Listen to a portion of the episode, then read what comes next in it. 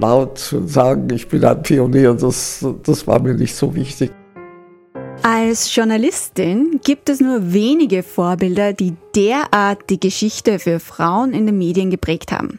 Eine von ihnen ist Österreicherin. Genauer gesagt ist sie österreichische Britin.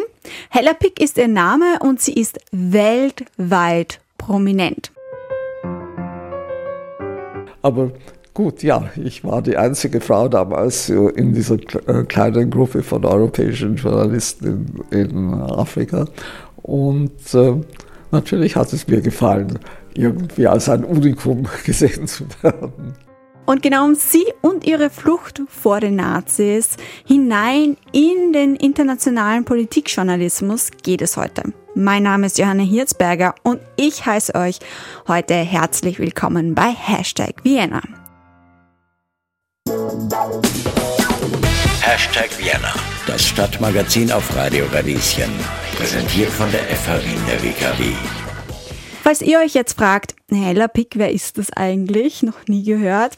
Zu meiner Schande muss ich gestehen, ich wusste bis vor kurzem auch nicht viel über diese tolle und unfassbar talentierte Frau.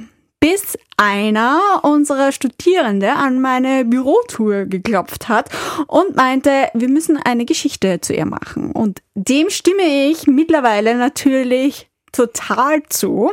Und deswegen freue ich mich umso mehr, dass er heute mein Co-Moderator sein darf. Hallo und herzlich willkommen, Oskar. Hallo, Johanna. Du kannst dich gerne auch nochmal vorstellen, wenn du möchtest.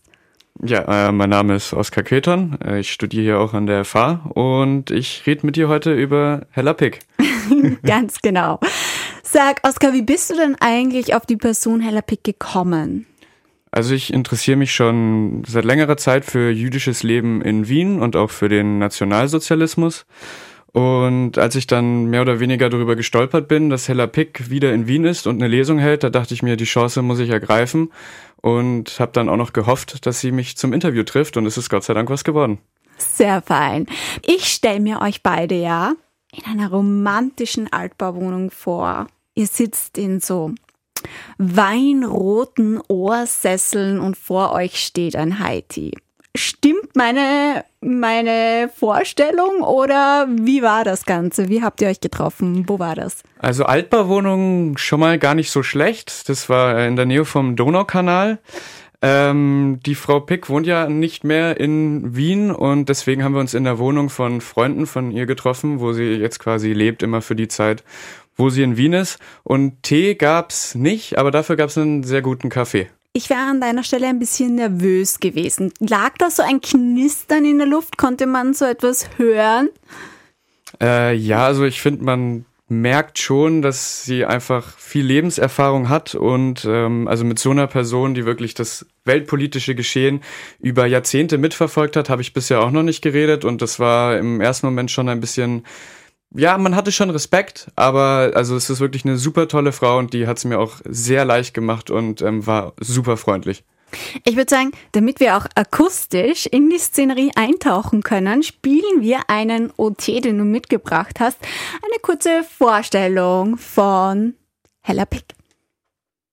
Also ich heiße Hella Pick, bin in Wien geboren, bin als Kind mit zehn Jahren äh, in einem Kindertransport nach England gekommen, habe dort natürlich in, in, gelernt in den Schulen in England und ähm, habe dann studiert an der London School of Economics und dann habe ich mir verschiedene Arbeiten versucht und bin dann gelandet im Journalismus und habe dann also meine Karriere im Journalismus gemacht. Wie hast du dich denn dann auf das Interview vorbereitet? Äh, ich habe natürlich ihr Buch gelesen. Um welches Buch geht es denn überhaupt? Du musst uns da mal von vorne mitnehmen. Ja, es geht natürlich um ihre äh, Memoiren, wie sie selber immer so schön gesagt hat. Ähm, das heißt Unsichtbare Mauern. Und ja, das habe ich gelesen. Da geht es um ihr ganzes Leben von ähm, dem Kindertransport aus Wien nach England bis hin zu ihrer ähm, Karriere als Politikjournalistin. Und ansonsten habe ich ein Interview mit der Zeit von ihr gelesen und ähm, noch zwei, drei andere Interviews, weiß ich gar nicht mehr, wo sie die gegeben hat. ja, als Journalist gibt man auch seine Quellen nicht immer preis, das verstehe ich schon. Ähm, du warst auch bei einer Veranstaltung mit ihr im Vorfeld. Hast du dir da schon Notizen gemacht? Ist dir da schon etwas an ihr aufgefallen? Also, was mir sofort aufgefallen ist, ist, ähm, wie viele äh, Leute so großartig von ihr gesprochen haben und dass sie über Leben, glaube ich, es hat zumindest auf mich so gewirkt, ähm, sehr viel Eindruck auf sehr viele Menschen hinterlassen hat. Und also das fand ich wirklich sehr beeindruckend. Gab es da schon beim Lesen Szenen, wo du dir sicher warst, darauf muss ich auf jeden Fall eingehen. Diese Geschichte hat was mit mir angestellt. Wenn ja, welche Szenen waren das? Erzähl uns ein bisschen davon.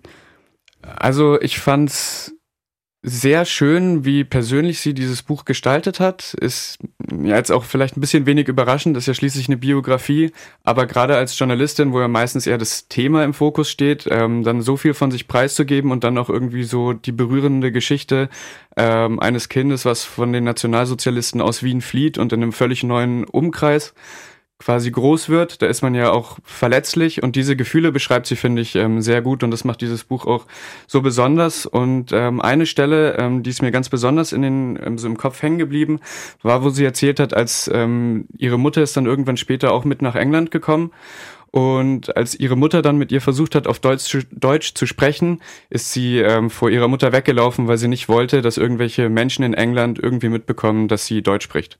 Mhm. Hast du sie dazu gefragt? Äh, ja, ich habe sie gefragt, äh, warum das so war.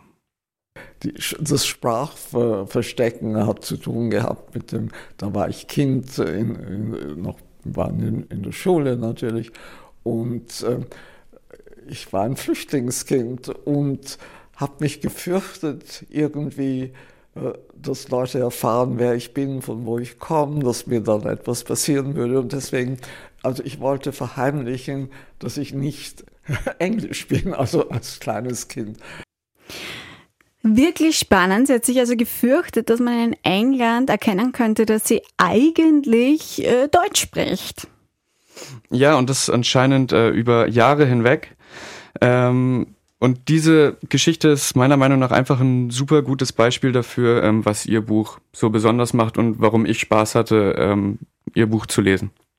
Wobei Spaß hatte ja auch ein bisschen ähm, harmlos klingt bei so einer schweren Geschichte, wenn man von Flucht spricht, oder? Ja, aber es geht ja nicht nur um ihre Fluchtgeschichte. Also ähm, sie erzählt dann auch ähm, von ihren Partnern und ähm, von ihrer Familiengeschichte, ihrer Zeit als Journalistin und auch danach quasi als Autorin. Und auf all die Dinge gehen wir ja auch heute ein. Das ist wunderbar. Und ich frage mich, du hast es angesprochen, es gibt äh, viel Privates und Intimes, das sie hier preisgibt in ihrer Autobiografie. Wie ist sie selbst damit umgegangen? Welche Gedanken hat sie sich dazu gemacht, wie viel sie von sich selbst preisgibt? Also sie hat sich schon Gedanken gemacht, aber sie hat gemeint, dass es ihr gar nicht mal so schwer gefallen ist. Aber wie genau es ihr gegangen hat, da hören wir doch mal rein. Und später, wenn ich das Schreiben über mein Memoir, das war ja viele, viele Jahre später, und das ist mir eigentlich leicht gefallen. Und ich habe mich entschlossen, schon am Anfang an, dass wenn ich das Buch schreibe und wenn ich es, weil ich wollte ein Buch schreiben, das auch, das sich auch verkaufen wird und das Leute mit Freude lesen werden. Und habe ich mir gedacht, man muss auch über das persönliche Leben äh, schreiben und nicht nur über mein äh, Arbeitsleben. Und also habe ich da in diesem Buch äh, in zwei Kapiteln sehr persönlich auch geschrieben. Ein bisschen aus dem Nähkästchen plaudern, so hört sich das Motto von ihr an. Und schön, dass sie selbst das auch so beschreibt, dass sie gerne Freude auslösen möchte mit ihrem Buch bei den Zuhörerinnen ja, oder bei, Leserinnen. Bei mir hat sie das zumindest geschafft.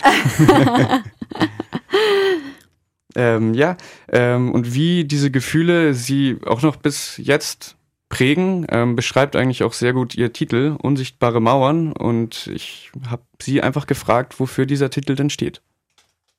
Das meiner Meinung nach äh, ein, ein Mensch, der, der ein Flüchtling war, ob das jetzt Kind oder Erwachsen, dass das, äh, da entsteht eine gewisse Angst und Unsicherheit, die einem eigentlich nie entgehen wird. Ähm, jeder ehemalige Flüchtling findet seine eigenen Methoden, um das zu bekämpfen. Aber dass man diese Unsicherheit, äh, also bei mir, ich bin überzeugt, das bleibt bei allen. Also bei mir ist es geblieben und deswegen sage ich, ich habe mein Leben lang gekämpft, dass ich herauskomme von dieser Unsicherheit. Bin aber nicht nie ganz herausgekommen, trotz viel Erfolg in meinem Leben. Und deswegen sage ich, ich bin noch immer hinter diesen unsichtbaren Mauern, die mich einklemmern. Oskar! Hallo Johanna.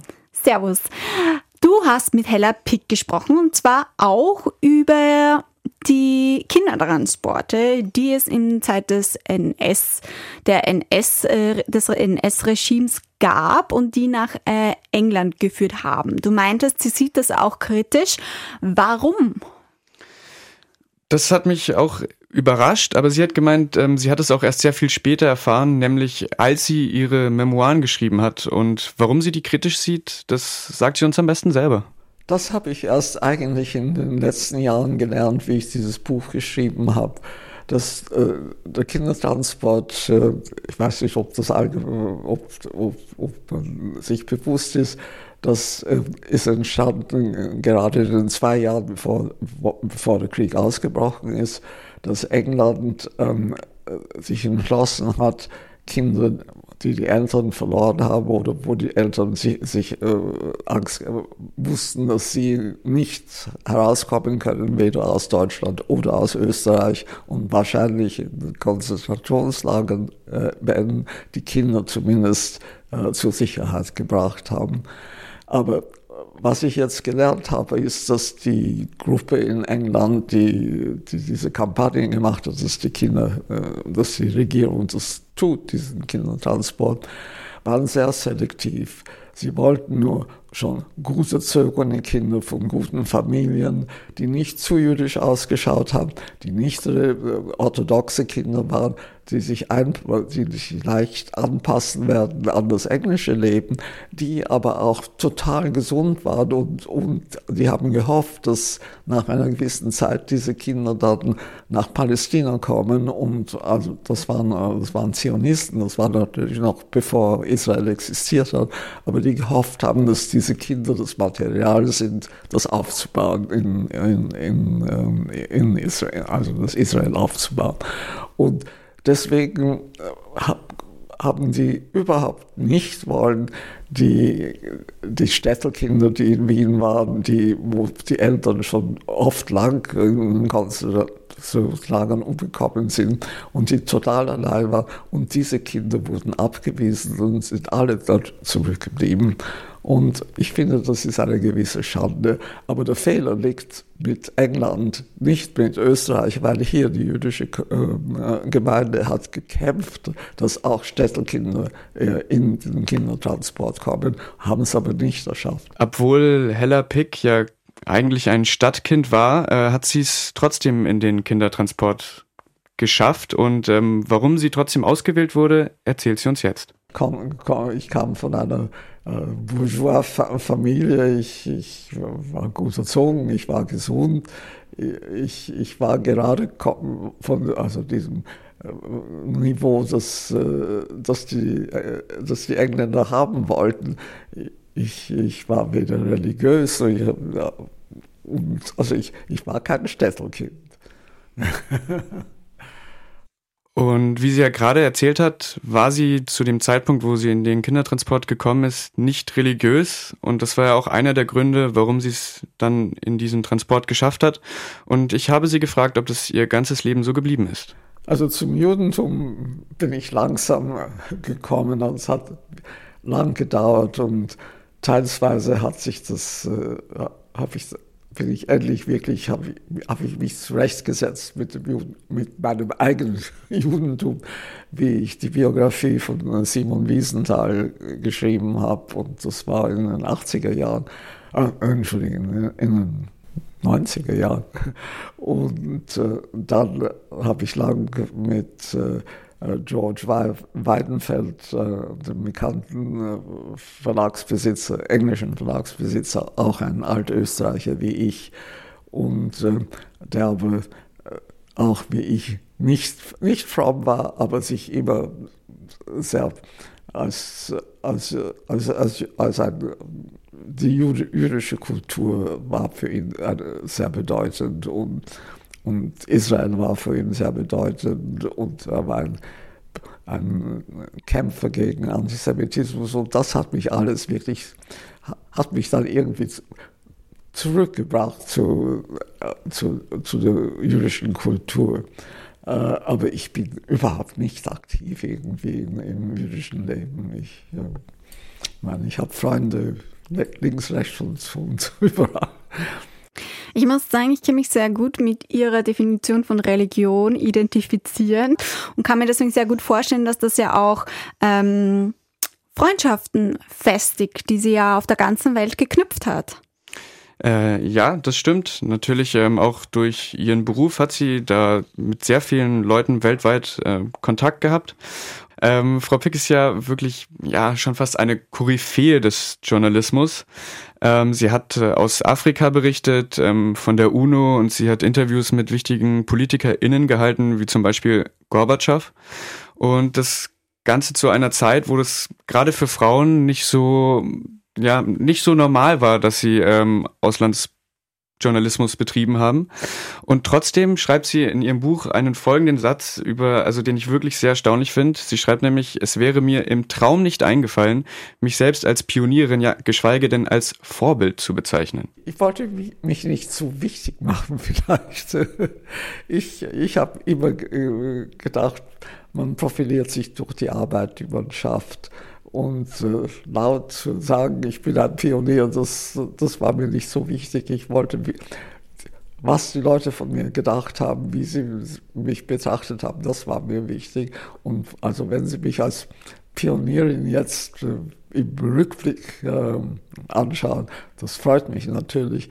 Aber zur Zeit, wo ich das gemacht habe, wo, wo ich angefangen habe, äh, habe ich das Glück gehabt, mit sehr lieben männlichen Journalisten zu arbeiten in, in Westafrika. Das war mein Anfang im, im, im, Journalismus. Und die haben mich, äh, wie sie gesehen haben, dass ich nicht total dumm bin und dass ich äh, auch Zugang hatte zu den führenden Leuten, die wir damals gebraucht haben, um unsere Berichte zu schreiben, haben sie, waren sie alle sehr lieb und brav zu mir. Aber Gut, ja, ich war die einzige Frau damals in dieser äh, kleinen Gruppe von europäischen Journalisten in, in Afrika. Und äh, natürlich hat es mir gefallen, irgendwie als ein Unikum gesehen zu werden. Ganz ehrlich, wenn ich Hella Pick beim Sprechen zuhöre, dann kommen mir unsere vier Studiowände ein bisschen karg vor. Vor allem, wenn ich jetzt einen genauen Blick auf ihr journalistisches Schaffen werfe. Ich stelle mir die Frage, wie war das denn wohl als junge Frau in dieser Zeit, in der sie arbeitete, im Journalismus, der von Männern geprägt war und dann noch durch die ganze Welt zu gondeln, zu tun, um Geschichten zu schreiben. Wie ist sich das mit einem aktiven Privatleben ausgegangen?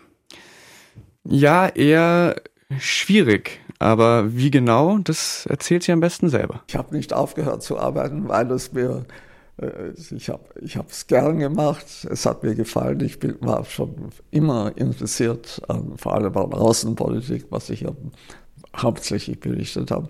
Und äh, das Leben war interessant. Ich, äh, ich kann mich nicht beklagen, aber ich sage nur, ich, und das beschreibe ich auch im Buch, es ist schwierig, ähm, ein, ein Journalist zu sein, wo man viel, vor allem viel reisen muss und dann ein stabiles ähm, äh, Familienleben sich zu schaffen. Sehr wenige schaffen das heutzutage. Wenn ich noch einmal heute anfangen würde, würde ich es besser wissen, wie man kombinieren kann Familienleben und äh, einen Journalismus, wo man sich viel bewegt und viel weg ist. Äh, aber zu meiner Zeit, und das war ja doch, jetzt geht zurück einige Jahre, war das Ganze noch eine viel schwierige Sache. Und ich habe halt nicht das Glück gehabt, äh, mich mit einem Menschen zu, äh, zu leben, der dieselbe Art von Arbeit gemacht hat und das Verständnis gehabt hat, dass man halt nicht immer zusammen sein kann. Wenn wir schon im Privaten von Hella Pick rumstochern, wie sieht es denn mit dem Thema Beziehungen aus? Ähm, ja, also sie hatte auf jeden Fall welche. ähm, hatte auch, ähm, also sie hat selbst auch sehr offen darüber gesprochen, ähm, wie sie eine hübsche junge Frau war und ähm, sie das natürlich auch ähm, schon interessant fand, dass sie da die einzige Frau war und das gerade auch irgendwie in Afrika irgendwie ja eine sehr turbulente Zeit war. Ähm, aber das natürlich gerade was feste, langfristige Beziehungen angeht, das ganze Reisen halt doch eher schwierig war. Äh, wenn man sich ein Familienleben schaffen kann und mit jemandem lebt, der auch ein bewegtes, einen bewegten Beruf hat, dann sieht man sich, ist man nicht immer zusammen, aber weiß, dass das gehört zum Leben, weil heutzutage wollen die Frauen und die Männer Karriere machen und nicht, dass einer zu Hause sitzt und der andere nur, nur herumläuft in der Welt. Und ich meine, das kommt nicht oft vor, dass man einen Partner findet, der, der in diesem Niveau Verständnis hat. Das Private ist politisch. Dieser Satz trifft auch auf das Leben unserer heutigen Gesprächspartnerin Hella Piczo. Als Kind von dem NS-Regime geflüchtet und später als internationale Journalistin gefeiert, blickt sie heute kritisch auf den österreichischen Umgang mit seiner eigenen Geschichte. Erstens muss, muss man weiter äh, über den Holocaust äh, den Kindern vor allem erklären, was passiert ist. Und die Geschichte ist ja, wenn wir vieles in der Geschichte ist geschehen, dass, dass wir nicht mehr aktuell vor uns haben, weil die Leute nicht mehr existieren, äh, zu alt geworden sind. Und man kann das, äh, Geschichte muss man beleben können. Und, und, äh, und vor allem, man darf halt nicht äh, vergessen und man muss weitermachen mit äh, Holocaust-Erziehung und, und man muss in den Schulbüchern den Kindern zum Lesen zeigen. Und wir haben ja leider viel zu viele Videos und Filme, die genau zeigen, was für fürchterliche Sachen geschehen sind. Ich glaube, die Zeitzeugen, sie haben viel geholfen und viel getan, um zu den schwierigen Zeiten äh, den, äh, das, das Fürchterliche in den Vordergrund zu, zu, bringen. Aber heutzutage sollte das schon so verwurzelt sein, dass das weitergehen kann ohne diese Zeitzeugen. Muss, es muss weitergehen. Es kann ja, die Zeitzeugen, man kann sie nicht am Leben erhalten, wenn sie nicht mehr da sind, nach einem gewissen Alter. Hella Pick ist mit ihren über 90 Jahren eben genau einer dieser Zeitzeuginnen, die davon noch berichten können. Und sie sieht es als gesellschaftliche Verantwortung, weiterhin aufzuklären. Sie erzählt mir im Interview. Es ist eine gesellschaftliche Aufgabe, aber es ist auch die Aufgabe äh, der Regierungen und äh, der äh, unter Gemeinden ist und, und vor allem in, in der Erziehung, dass die Erziehung äh, in den Schulen so geplant ist, dass die, diese Themen immer wieder offen besprochen und beschrieben werden. Und, und, man muss in den, in den Menschen halt eine gewisse Verantwortung auch bilden, dass auch wenn sie selbst äh, natürlich geboren sind, lang nach, nachdem alle diese fürchterlichen Sachen geschehen sind, dass man doch weiß, was äh, das, das eigene Volk äh, getan hat. So analysiert Hella Pick. Äh, die ehemalige Außenpolitikjournalistin, die unter anderem beim Guardian gearbeitet hat, hat quasi aus erster Hand die europäische Integration miterlebt. Und äh, daher habe ich sie einfach mal gefragt, ähm, wie steht's denn momentan um die EU und um die europäische Integration? Das, erstens, dass es erhalten geblieben ist, das ist der größte Erfolg. Und äh, auch es hat gezeigt jetzt ähm, mit Covid, äh, dass eine Zusammenarbeit in einer Krise äh, noch immer möglich ist in, in der EU. Die, die, EU hat unglaublich viele Probleme, aber irgendwie hat man das Gefühl, es, es lernt und es wird sich halten. Es wird viele Fehler begegnen, es wird viele Schwierigkeiten haben, aber trotzdem, es ist etwas, äh, das sich wirklich jetzt, glaube ich, mehr oder weniger verwurzelt hat in Europa. Ja, und damit sind wir gemeinsam mit Hella Pick wieder in der Gegenwart angekommen. Ja, zum Abschluss äh, habe ich Sie noch um einen Ausblick gebeten, was denn Ihrer Meinung nach wichtig in Zukunft ist für die Europäische Union. Die Zusammenarbeit und die Gewohnheit, dass man zusammengehört. Und äh, ich glaube, dass, dass äh, die europäische, je, je, jedes Mitglied der EU sieht sich noch immer als, als also Österreicher oder Deutscher oder Franzose, aber dazu kommt doch irgendwie dieses Gefühl, dass man gemeinsam einen, einen Bund hat. Der einen, äh, es wird keine europäische Nation werden, aber es ist eine, äh, eine europäische Zusammenarbeit, Zusammenarbeit, die bedeutend ist und äh, die, die sich selbst fördert und die irgendwie zusammenklebt. Ja, kann man nur hoffen, dass die europäische Gemeinschaft auch weiterhin zusammenklebt. Aus meiner persönlichen Erfahrung muss ich sagen, ich habe schon den Eindruck gewonnen, also so Auslandsfreundschaften über Erasmus, das sind schon gute und wichtige Programme, die die europäische Identität auch fördern und den Zusammenhalt. Wie sieht das bei dir aus?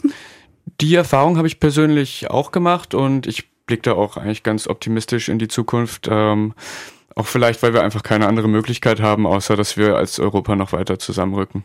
Mhm. Für alle, die sich jetzt äh, für das Buch uh, interessieren von Hella Pick, die Autobiografie, wie heißt sie nochmal, Oskar, und wo findet man sie denn genau? Also der Titel ist äh, Unsichtbare Mauern und finden tut man es eigentlich überall da, wo man sonst seine Bücher findet. Aber alle weiteren Informationen stellen wir natürlich auch ins Internet unter radioradieschen.at. Genau, radio-radieschen.at für alle zum Mitschreiben nochmal. In diesem Sinne sind wir auch schon wieder am Ende der heutigen Sendung angelangt. Ich freue mich, wenn ihr auch beim nächsten Mal dabei seid. Euer Oskar Queton und Johanna Jetzberger.